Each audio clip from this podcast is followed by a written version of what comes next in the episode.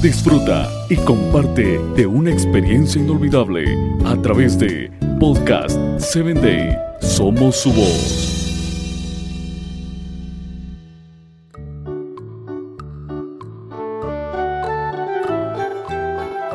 Hola, soy tu amiga Sarita. Te saludo desde el estado de Chiapas. Quiero invitarte a que me escuches por Spotify. Búscanos como Podcast 7 Day.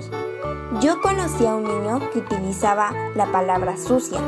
La madre lo obligaba a morder una barra de jabón. Ella pensaba que si se lavaba la boca podría recordar con más facilidad que debía elegir las palabras más limpias. Aunque eso le sabía muy mal, el niño aprendió muy pronto que su mamá estaba absolutamente interesada en las palabras que salían de su boca.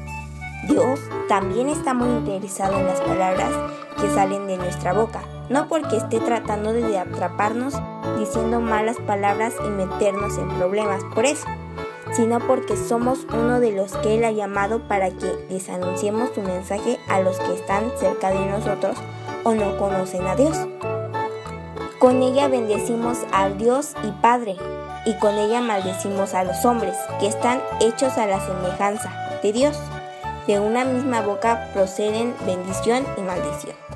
Esto nos lo dice Santiago 3, 9 y 10. La boca que Dios te dio es para que lo alabes. ¿Cómo puedes usar hoy tu boca para el bien y no para el mal? Te invito a que compartas mi audio. Con amor, tu amiga Sarita.